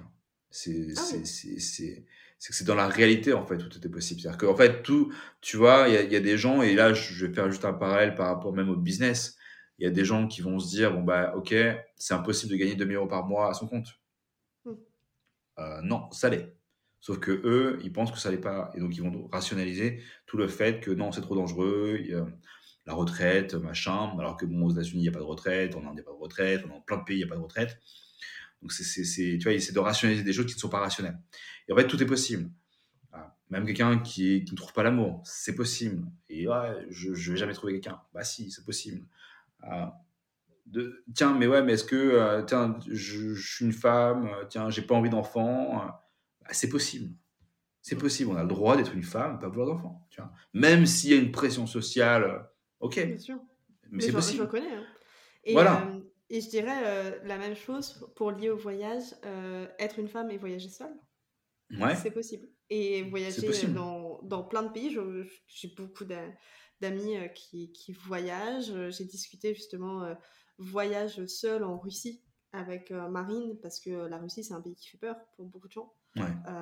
et, et, en fait, moi c'est le pays dans lequel je me suis sentie le plus sûre. Alors que pourtant. C'est incroyable ça. Ouais, je me sentais vraiment super sereine là-dedans. Ça, tu vois, c'est un truc, je pense aussi, qui est incroyable en voyage. Alors merci de me dire que la Russie est un des pays où tu t'es senti hyper en sécurité, ce qui ne m'étonne pas du tout. Je suis pas allé. Euh, tu vois, moi, dans le pays où je me sens le plus en sécurité, j'en ai fait 66. C'est la France, tu vois. C'est la France où je me sens le moins en sécurité. C'est quand même un truc de ouf, tu vois. Non mais, tu vois, c'est dans, le pays dans lequel je vis, tu vois. Et je vis dans ce pays par amour. Elle le sait, hein. Parce autrement, si j'étais pas amoureux, moi, je serais plus, je serais pas en France, hein. Surtout que maintenant que je suis à mon compte, je sais que c'est possible euh, voilà, de gagner très bien sa vie, euh, correctement, dignement euh, sur Internet. Je peux dire que elle le sait, hein, elle le sait. Et elle, elle est très amoureuse de son pays, elle a raison, parce que c'est un très beau pays aussi. mais, mais en fait, tout est possible, tout est possible. Tu vois, il y, a des gens, tu as même, tu vois, qui sont ingénieurs, qui ont, qui ont, des grandes carrières, des machins, payés 10 000 euros par mois, etc. Très bien s'ils sont heureux, très bien s'ils sont heureux. Mais quand tu te rends compte qu'au fond d'eux, euh, ils auraient aimé faire de la poterie, par exemple, et qu'ils le font pas, ça me rend triste, tu vois. Je me dis, putain, ouais, mais tu comprends, c'est pas possible d'en vivre et tout. Mais ta gueule, en fait. Si t'es bon, si tu aimes ce que tu fais, tu trouveras un moyen en fait. Oui, il y a beaucoup plus de, moyens qu'on le pense de, de vivre euh, des rêves et de, de faire euh, des choses. Et justement, aurais-tu un, un, petit conseil ou un gros conseil à donner au, au Kevin qui était un peu au chaos, euh, qui, était un, qui était une boule de chaos avant de, de prendre son sac et de, et de partir au Brésil? Est-ce que tu aurais un conseil pour lui? Non, change rien. Change rien? Fais de la merde. Fais de la merde, fais tout ce que tu as à faire faire, change rien parce que si tu changes, tu vois, l'effet papillon dont on parlait tout à l'heure, c'est que si j'avais changé la moindre mauvaise épreuve, mm. je serais peut-être jamais parti, tu vois. J'aurais peut-être, tu vois, si j'avais pas été adopté euh, ou que j'avais mal vécu, etc., j'aurais jamais rencontré la fin de ma vie. Euh, si j'étais pas tombé dans la drogue ni l'alcool, bah, je pourrais pas avoir de l'empathie pour ceux qui, qui, qui sont actuellement. Tu vois, tu as des gens qui, quand ils voient des gens alcooliques ou machin, qui ont tout de suite un dégoût et machin, mais non, en fait, il y, a un truc, il y a un mal-être, c'est aussi génétique, il y, a tout l'aspect addictif. Et puis ça peut arriver à tout le monde. Ça peut arriver à tout le monde. D'ailleurs, en France, on ne le soigne pas, on donne des médicaments. Et il faut savoir qu'en Suisse, ils ont des établissements spécialisés. Ouais. Et qui sont très très bons. Mais c'est sûr. oui, bah, la Suisse. Ça, ça, coûte cher, sauf pour les, sauf pour les Suisses. Pour les Suisses, c'est gratuit. Donc, euh, donc voilà, mais en gros, ouais. Il y a, tu vois, le, fait de, Ok, ok. Enfin, je veux dire, tu sais, il y a. Tu connais Deepak Chopra ou pas? Deepak Chopra, c'est un, un mec comme euh, Sadhguru. Le Sadhguru, il faut que tu regardes. Sadhguru, tu vois tu veux Il est marrant quand même. Hein, non, c'est pas le slide et tout. Il, tu vois, c'est pas le cliché du mec qui fait de la méditation et tout. Et euh, en gros, Deepak Chopra, il dit que il y a trois choses dans la vie. Donc, il y a le passé, le présent et le futur. Il y a deux choses que tu ne pourras jamais changer dans ta vie. Jamais. C'est le passé mhm. et le futur. Le seul truc sur lequel tu peux agir, c'est le présent, tu vois. Et, quand tu comprends ça, mais dans son essence même, et l'essence la, plus pure, tu dis effectivement, ça sert à rien de se dire, ok, j'aurais dû faire ça. Ou, ok, je devrais faire ça. Non, je dois faire ça, et voilà se pardonner, tu vois, de se dire, ok, on, a fait, on, est des milliards à avoir fait beaucoup de merde quand on était enfant. C'est pas grave, on a fait des fugues, on a fait de la merde, on a tué des gens. Non, je rigole. je rigole, je rigole, je rigole. Le mec, toujours plus. toujours plus. toujours plus. Il a killer, il a tué des petits chats. Ah, putain. Donc, euh, donc, euh, donc voilà, en gros, moi, non, il n'y a pas de conseil. Je pense que tu vois, mon, à, mon, à mon futur, par contre, pourquoi pas? Je pourrais essayer de lui donner un petit conseil, mais bon, ce serait bizarre parce que du coup, euh, il le saurait déjà. Mais euh, non, mon passé, je veux rien changer. Rien changer. Euh, je ne changerai, je veux rien changer. Même les pires trucs que j'ai vécu, rien. Rien, absolument rien.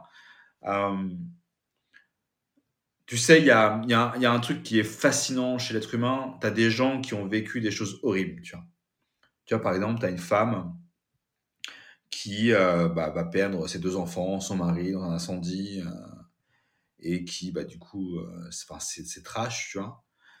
Et pendant des années, des années, elle va pleurer, pleurer, pleurer toutes les larmes de son corps, parce que bah, c'est toute ta vie s'écroule, quoi. Ouais, bien sûr. Et, et elle va se dire, putain, j'arrive pas à me relever, je suis faible, je, je suis pas quelqu'un de fort, etc. Mais en fait, tu vois, ces gens-là se rendent pas compte à quel point ils sont forts parce que combien de personnes, après avoir vécu cette histoire, se seraient flinguées, tu vois? Elle est toujours debout. C'est la survie, tu vois. Et euh, non, de, de, de, se dire qu'il y a des choses qui nous arrivent. D'ailleurs, si, alors attends, excuse-moi, un autre truc aussi, tu vois, que j'ai appris un déclic en tour du monde. L'épisode va durer 4-5 heures, je pense. On va couper avant parce qu'il faut que je prépare mes bagages pour partir, mais. mais euh, tu vois, en fait, en gros, c'est. L'être humain cherche sans arrêt à avoir des réponses à ses questions. Mhm. Sauf qu'en fait, il y a des questions qui ne méritent pas de réponse. Il y a des questions qui ne méritent pas. Mais même, même, même sans. En fait, il y a des questions qui n'auront pas de réponse et ce n'est pas grave. Mm. Pourquoi on m'a adopté? Pourquoi j'ai été abandonné? Qu'est-ce qu'on s'en bat les couilles? C'est une perte de temps. Pourquoi, euh, tiens, euh, je suis tombé sur un mec et je suis malheureuse? On s'en bat les couilles. Ça ne sert à rien ces questions. En fait, on se pollue. Et, une personne qui va vivre une histoire d'amour désastreuse, toxique, etc., va se dire ah putain, mais voilà, qu'est-ce que j'ai pas fait? Qu'est-ce que j'ai fait? J'aurais dû voir venir et les machins, et les trucs. C'est fait. C'est fait. Alors, bien sûr qu'il faut s'accorder le temps que l'on veut en fonction d'un individu, ça va changer. Mais on a le droit de s'accorder le temps pour être triste, mmh. euh, pour faire le deuil d'une relation, etc. Mais en fait, on, ça sert à rien. Il y a des questions, ça sert à rien de se les poser. Ça, tu vois, c'est un truc en, voyage où je me suis dit, en fait, où, j'ai compris ça, où je me suis dit, enfin, j'ai vécu ça et je me suis dit, putain, mais en fait, euh, il y a des questions qui, on s'en bat les couilles. En fait, on s'en fout complètement. Résumons ça. Ça, sert. voilà. Voilà, c'est ça. on s'en fout complètement. Quoi. Donc, euh, donc voilà. Mais je, trouve ça, euh, je trouve ça très, très juste que tu disais. Il y a, Max, euh, un, autre expat qui est au Québec, qui avait dit Non, moi je me donnerai pas de conseils. c'est fait, c'est fait, et j'attends et j'ai envie de voir ce qui, ce qui se passe en fait pour la suite. Et, je trouve ça très cool. Est-ce que tu aurais un ou une invité à me proposer? Sébastien, tu avais, proposé. Est-ce que toi, tu aurais quelqu'un que tu aimerais entendre sur sur ce sujet? Moi, je pense que tu vois, dans... parce qu'en fait, moi, j'imagine que je suis un peu un intrus dans ton podcast parce que je suis pas expatrié. Il n'y a pas d'intrus chez moi. non, il y en a plein qui sont pas expatriés. On parle, de, on parle de voyage et d'expatriation et l'idée, c'est euh, voilà, Sébastien me disait, il a fait un tour du monde, il va être super intéressant, tu vas voir, ok, let's go. Euh, mais, euh, mais en gros, ouais, euh, moi, il y en a un que je pense que j'ai une affection particulière parce que, tu vois, c'est encore une fois un instant gnangnan. j'aime les gens. j'aime les gens gentils, tu vois. En fait, j'aime les gens gentils, ça se sent, tu vois, des gens qui sont gentils, tu vois. Tu vois, les gens faux, ça se sent. Les gens gentils, ça se sent. Et, euh, et tu vois, tu as quelqu'un qui s'appelle Kevin Fetivo. Je sais pas si tu connais sur LinkedIn ou pas. J'ai déjà vu, enfin, entendu ce nom ou vu ce nom, mais je ne sais pas ce qu'il fait. En fait, c'est un, un, un, un, mec euh, qui est, qui est d'une gentillesse incroyable. Parce que, tu vois, le monde dans lequel on vit, les gens gentils sont pas très bien vus. C'est en mode, il se fait avoir tout le temps et machin, c'est la faiblesse. Putain, la gentillesse, c'est une arme de destruction massive, quoi pour être heureuse. Mm. C'est ça t'éloigne les gens de merde, tu vois. C'est si t'es si es gentil tu, et que t'es heureux, les gens toxiques, les gens malheureux, ils vont, ils vont, tu vas les repousser parce qu'en fait, tu as trop de lumière. Donc, en fait, les gens qui, ont besoin d'être dans le noir, bah, tu vois, non, non, je reste dans le noir. Tu vois. Et, Kevin en fait partie. Kevin Fetivo en fait partie. C'est quelqu'un, c'est un, un, jeune homme euh, qui est incroyable, qui est parti au Mexique aussi. Euh, d'ailleurs, tu vois, quand il est revenu en France, euh, je l'ai invité chez moi, tu vois. C'est pas, tu vois, c'est pas juste. Moi, j'aime profondément les gentils. La bah, porte sera toujours ouverte. Il est parti au Mexique. Excuse-moi, je t'ai coupé du coup. Non, vas-y, vas-y. Mais du coup, il est, il est parti au Mexique. tu vois, il est, il est, parti vivre sa meilleure vie. Il a, il a eu des problèmes. Il s'est fait adopter par une famille là-bas aussi. tu vois, enfin. il, il, est monteur vidéo, tu vois. Donc, du coup, en plus, ça vous fera un point commun, tu vois. Ah bah oui. Euh, c'est quelqu'un d'incroyablement gentil. C'est en fait c'est fascinant parce que tu vois il y a des êtres humains qui sont gentils qui peuvent vite devenir des connards si la vie n'est pas tendre avec eux. Mm-hmm. Et il y a des gens qui sont gentils et qui pourront jamais devenir des connards. c'est pas possible, tu vois. C'est ils ne pourront jamais le devenir. Ok. Parce que c'est contre nature pour eux. Quoi. Et Kevin eh, fait partie de ces gens-là. Tu le, tu le vends bien, Sébastien va être jaloux. Alors pour la petite histoire, parce que les gens ne connaissent pas, euh, Sébastien est un ami de, de Kevin.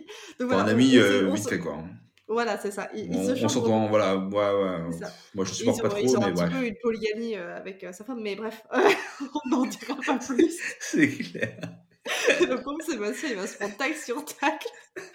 Mais en tout cas, ce qui est sûr, c'est que je vais, euh, je vais inviter, je vais écrire à Kevin, euh, là, si j'ai le temps dans la journée, je vais lui écrire ou sinon, je vais lui proposer de passer dans la saison 2. J'ai peut-être Marceline qui a été au Mexique. J'ai juste été une fois au Mexique, mais euh, au contraire, je trouverais ça très cool d'avoir ben, plein d'autres histoires. Ce podcast, c'est pour montrer aussi que le voyage, c'est pas juste des photos Instagram, c'est pas juste ce qu'on en montre sur les réseaux. et que ça apporte beaucoup. Et justement, je tenais vraiment à te remercier pour cette dimension, euh, voilà, euh, un peu, euh, un petit peu philosophique, spirituelle, parce que je l'avais pas encore abordé et je pense être potentiellement beaucoup moins spirituelle que, que toi ou pas encore au, même chemin de vie. La spiritualité n'est pas une compétition. La spiritualité n'est pas une compétition. On est tous spirituels. On a tous nos choix de vie, nos, nos convictions nous sont propres. Il euh, n'y a pas de, de, de... c'est marrant parce que je suis quelqu'un de très compétitif dans la, dans la vie dans la vie normale dans la vie de tous les jours. Tu vois au sport et machin. Tu vois je, joue au padel euh, quatre fois par semaine. Je laisse tomber je suis l'essentiel c'est pas de participer c'est de gagner hein, d'accord? D'accord? Euh, mais spiritualité c'est cool c'est qu'il n'y a pas de compétition. Euh, et puis même tu parlais des photos Instagram. Il y a un truc je sais pas si ça, ça t'a fait ça quand tu es parti en Norvège en Russie. Au début tu prends beaucoup de photos comme beaucoup de monde. Mm. Je t'avais prévenu, hein, le, podcast va durer 4 heures. Euh, mais du coup, et puis tu vas rater ton vol, du coup. Euh, mais, euh, mais tu vois, en fait, au début. J'espère pas. mais tu vois, au début, tu prends beaucoup de photos et en fait, tu te rends compte que tu en prends beaucoup moins de plus en plus. Enfin, tu en prends de moins en moins, je veux dire. au bout d'un moment, tu te dis, en fait, putain, ta caméra, elle est là. Une, une, caméra d'appareil de, photo, c'est, je crois, 12, 20 mégapixels. Ouais. Hein, je sais pas si tu avais vu cette information sur Internet. Mais je, les sais yeux, que capte beaucoup plus, ouais. Les, les yeux, c'est 240 euh, mégapixels, quoi. Mm. C'est pour ça que quand tu as une photo, bon, c'est impossible. Quoi. Mais je me suis fait la réflexion euh, il n'y a pas plus tard que au premier de l'an. Euh, parce que j'étais j'ai juste scrollé mon Insta et je me disais c'est quand que j'avais publié parce que je me rappelais pas la dernière fois que j'avais publié sur mon Instagram et ça datait de janvier ou février donc de 2023 ça faisait un an que j'avais pas publié mm. j'utilise Instagram tous les jours je l'utilise pour, pour plein de raisons et euh, je me suis dit, ah, ça fait euh, quasiment un an. Et pourtant, c'est une année qui a été euh, charnière dans laquelle j'ai vécu plein de choses et je ne l'ai pas photographiée. Je me suis rendu compte aussi qu'il y avait plein de photos de mon expédition en Argentine que je n'avais pas mises et je me suis dit, ah, c'est dommage. Mais, mais c'est vrai que quand je voyageais, vraiment à sac à dos, ou bah, au tout début, quand on arrive au Québec, il y avait l'attrait de la nouveauté, ce qui faisait que je prenais beaucoup de photos pour partager. Et en fait, bah, là, c'est mon lieu de vie, c'est le lieu où je me sens chez moi. Donc je pense qu'il y a aussi cette, cette ce fait-là de dire bah oui je suis à l'étranger et pour plein de gens bah je suis à l'étranger et ça il y a plein de trucs mais euh, je suis chez moi et des fois je me dis ah oui mince mais du coup est-ce que j'apprécie autant? Dans le sens où quand tu te dis tu apprécies quelque chose des fois tu as envie de prendre une photo. C'est un peu ce rapport là et, euh, et, en fait je me dis non je me suis pas lassée c'est juste que que, ma, que je vis plus l'instant présent et, c'est ouais. Il y a l'instant présent, il y a le fait de savoir, euh, d'apprendre en tout cas, parce que c'est une compétence sous-côté, c'est savoir s'émerveiller. Tu vois, euh, tu vois ton chéri tous les jours, euh, mais bon, j'espère que tu resteras émerveillé tous les jours de le voir, tu vois. Oui, euh, on est capable de le faire. ben voilà, non, mais on est capable de le faire en fait pour tout. On est capable de le faire pour, tu vois, tu t'assois dans ton bureau, dans ta chambre, tu es bien, tu as des corps, machin, dans ton lit, tout ça. Tu, tu, tu, vois la nature autour de toi, un arbre, tu te rends compte quand on regarde un, ben en fait tous les arbres, tu as l'impression qu'ils se ressemblent, mais en fait tu t'en regardes un, tu vois bien qu'ils ne se ressemblent pas. et, et, tu vois, et les photos Instagram, par contre, ce qui est cool, c'est que toi, dans ta démarche de démocratiser peut-être et d'essayer de de, de, de, faire prendre conscience aux gens que s'ils ont cette intuition de, se barrer, qu'ils peuvent le faire, que tout se passera bien. Il y a des millions de personnes qui l'ont fait avant nous. D'ailleurs, ça, c'est aussi un apprentissage. Parce que moi, la première fois où, tu vois, où je suis parti, j'étais là en mode, putain, euh, je suis unique au monde. Et en fait, vu que tu fais un tour du monde, que tu n'as pas de budget, que tu payes 5 dollars, hein, voilà, tu rencontres plein de gens, tu payes 5 dollars et tous les backpackers qui font le tour du monde payent, enfin, se retrouvent dans les mêmes hôtels parce qu'ils dans les mêmes auberges jeunesse parce que bah, c'est 5 euros, enfin 5 dollars la nuit, donc c'est pas cher. Et tu te rends compte en fait que tu es loin d'être tout seul, qu'il y a plein de gens qui le font, tu as plein de gens qui l'ont fait, qui le feront, euh, que c'est pas du tout. Euh... En fait, tu as l'impression que tu es hors norme jusqu'au moment où tu agrandis cette zone de confort, tu rentres dans son truc de hors norme, te rends compte qu'il y a une nouvelle norme, tu vois. Parce que une fois que tu commences ton voyage et que tu te dis ah putain en fait ah ouais d'accord ah ouais d'accord il y, a que des gens qui font un tour du monde tu vois. La planète entière t'as l'impression qu'en fait tout le monde fait un tour du monde et euh, non, non c'est un truc de ouf c'est un truc de ouf c'est un truc de ouf quoi. Quitter la routine quitter la routine dernier peut-être mot de la fin quitter la routine moi, c'est euh, quand je suis, pas, je suis parti en Mongolie, j'ai fini par la Mongolie. après, je suis allé au Népal parce que justement, je vais partir trois ans. Ma sœur voulait euh, que je revienne plutôt pour annoncer son mariage. Et en fait, la, la, Mongolie, tu vois, en Mongolie, je me suis rendu compte que j'avais quitté une routine, donc la France, mhm. et j'en avais retrouvé une en voyage pendant ces deux ans. Tu vois. Et en fait, il a fallu que je trouve un nouveau challenge, etc. Et voilà. Quitter la routine. Voilà, je sais plus qui c'est qui disait ça. Oser quitter la routine. Mais écoute, merci beaucoup pour, euh, pour cet épisode. Je trouve ça très... Allez, va prendre ton avion. bah, d'ici peu, il faut que je termine mes affaires, mais euh, vraiment merci. J'ai trouvé ça super enrichissant. J'espère que les gens vont apprécier autant le podcast que moi. Pour ceux qui nous écoutent jusque-là, qui ont tenu euh, les 1h30, euh, etc., félicitations à vous, vous êtes braves. mettez un, mettez un, mettez un, un mettez pas un pouce, ça c'est rien à voir. mettez, mettez un, un avis sur Apple Podcast, votre plateforme, mettez-nous un commentaire. Euh, mettez un petit cœur si vous êtes sur Spotify, ça fait super plaisir. Et si vous avez d'autres envies, eh ben, faites-le. Dis-moi. Petit mot de la fin pour ceux qui sont encore là. mettez un like, mettez un avis, euh, mettez quelque chose, soutenez. C'est gratuit. Je ne sais pas si les gens se rendent compte. C'est gratuit. Euh, on dit que les applaudissements sont la nourriture des artistes. Donc, le like, un avis sur Apple Podcast et sur tes trucs, toutes les channels, c'est c'est la nourriture de Dorine, euh, des podcasteurs qui prennent de leur temps. Non, mais c'est vrai, c'est quelque chose que tu. Enfin, tu vois, je sais pas combien de personnes as interviewé. C'est énormément de temps de vie qui a pour but d'inspirer des gens. moi, je trouve ça fabuleux, tu vois, parce que c'est beaucoup de temps de vie. Les gens se rendent pas compte euh, que, que c'est quelque chose qui te demande du travail. Et, et, je pense que quand les gens se rendent compte, tu vois, du travail qui est derrière, moi, c'est comme, tu vois, quand euh, un de mes plats préférés en Inde, c'est le masala dosa. Une crêpe, la pâte, c'est une préparation de 15 heures. Quand je mangeais ça, tu vois, j'étais là en mode, ah putain, c'est trop bon, machin truc. Ça devient encore meilleur quand on se dit, ah ouais, d'accord, c'est 15 heures de travail euh, pour, faire une, pour faire une pâte à crêpe, quoi. Ouais. Putain la vache. Ah non, mais il y, y, y, a des choses comme ça. Et, euh, et écoute, je te remercie pour, pour ça. C'est très, très, très agréable d'avoir. Abonnez-vous, putain Abonnez-vous Putain, là-haut Faites quelque chose. Je vais venir chez vous, moi. Merci beaucoup, Will. Et pour ceux qui nous écoutent encore et qui se sont fait engueuler, je vous retrouve mercredi prochain. Salut cet épisode t'a plu Alors mets-lui une note 5 étoiles dans ta plateforme de podcast favorite et mets-moi un commentaire. Sur ce, je te retrouve très vite. Salut